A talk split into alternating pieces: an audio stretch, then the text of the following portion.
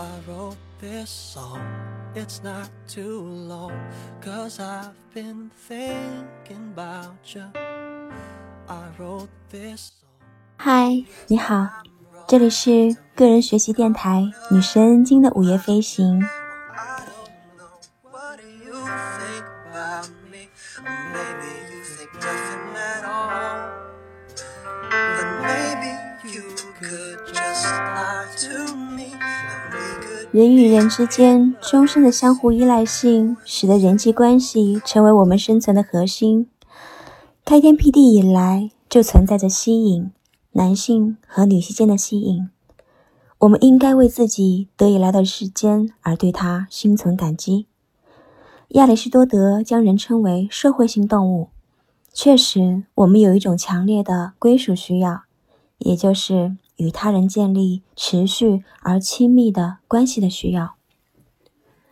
社会心理学家罗伊·鲍麦斯特和马克·利里阐释了社会吸引的力量，而这种力量正是源于我们的归属需要。对我们的祖先而言，只有相互依存，才能使族群得以生存。当狩猎或者搭棚的时候，众人共同协作，要比一个人单干会更好。对男性和女性而言，因爱而结合，有了孩子，随后父母相互支持，共同抚养孩子，才得以成长。对孩子和养育者而言，社会性依恋促进了他们的共存。如果毫无理由的将他们分开，养育者和孩子都会感到恐慌，直至他们重新团圆。忽视孩子或将孩子置于无人关心的机构当中，孩子就会伤心并且焦虑。对世界各地的人们而言，之所以有丰富的思想和多彩的情绪，正是因为那些真实的和想象的亲密关系。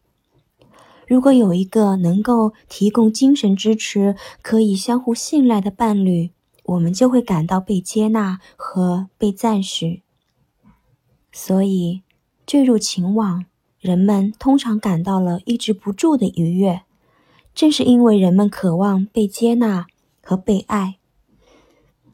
所以你看看，我们才会在化妆品、服装或者塑身上面有巨额的花费。那些被流放的人、坐牢的人，或者被单独监禁的人，总是会想念他们的亲人和故土。人们被拒绝的时候，就会感到抑郁，会觉得度日如年，生活乏味。失恋的人、丧偶的人以及旅居异乡的人，会因为丧失了社会联系而变得痛苦、孤独或者孤僻。失去精神上的伴侣，人们会变得嫉妒、发狂，或者产生剥夺感，会对死亡和生命的脆弱变得更加的敏感。死亡通常会提醒我们重视归属的需要，重视与他人的关系，并与我们所爱的人保持亲密。有数据显示，面对911恐怖事件的时候，数以百万的美国人都与自己心爱的人通了电话。同样的道理，同学、同事或者家庭成员的突然死亡，也会使人们之间的关系得到加强，无论他们之前有过什么样的分歧。我们确实是社会性动物，我们需要归属于某一群体。当我们有所归属的时候，当我们感到被一种亲密的关系所支持的时候，我们会更加健康和快乐。在澳大利亚的新南威尔士大学，基普林·威廉斯等人观察了归属需要被排斥的时候一些结果。研究发现，所有文化中的人们，无论他们在学校、工作场所还是家庭中，有时候都会使用排斥来调节社会行为。那么，如果我们被故意的回避，比如说被避开、转移视线或默然以对。这种时候，我们会是什么样的滋味呢？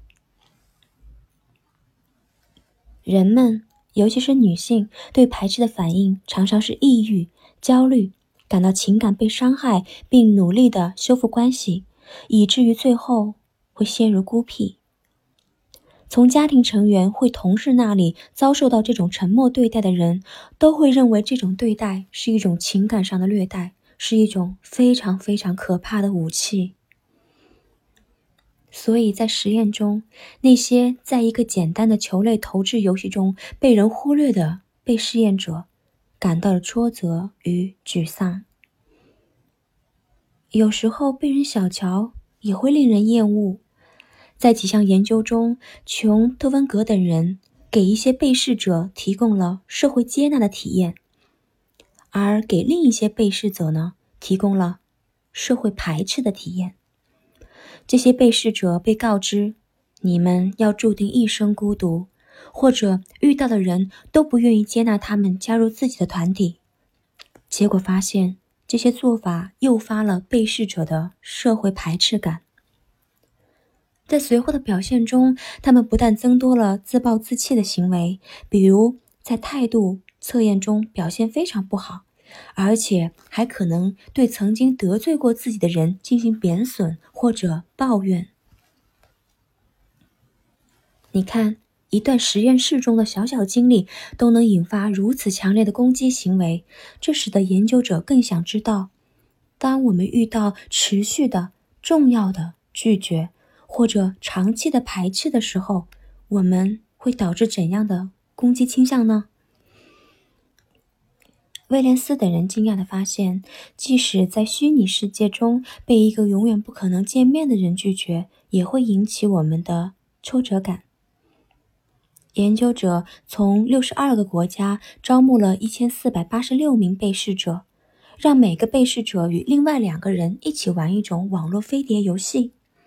当然，另外两个人实际上是电脑模拟的。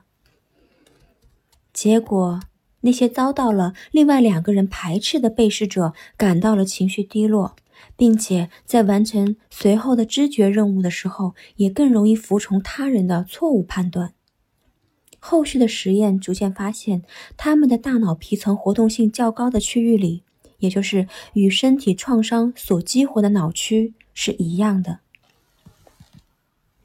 所以你看，被排斥。真的是一种实在的创伤啊！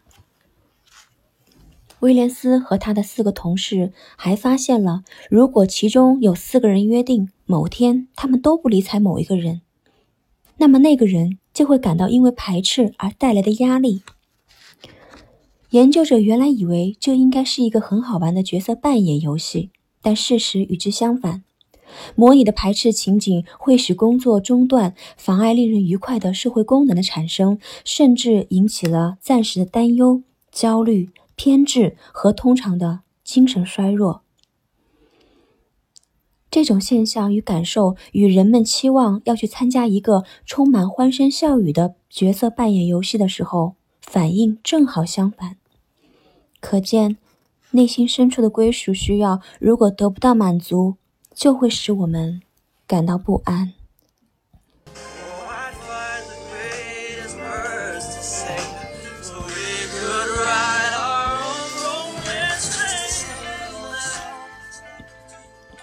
下一次学习的时候，我们会学习一个概念，就是什么造就了友谊和吸引？什么因素使一个人喜欢或者爱上另一个人呢？有关人性的问题中，没有比这个更能引起人们的兴趣了。肥皂剧、流行音乐、小说以及我们的日常交谈当中，爱情之花的绽放和凋零都是永恒的话题。那么，我们下一次学习的时候，就会来跟大家分享哪些有助于最初的人际吸引的因素。希望下一次我还会看到你哦，也希望你每天都有好心情，每一天。都有新收获，我们下次再见。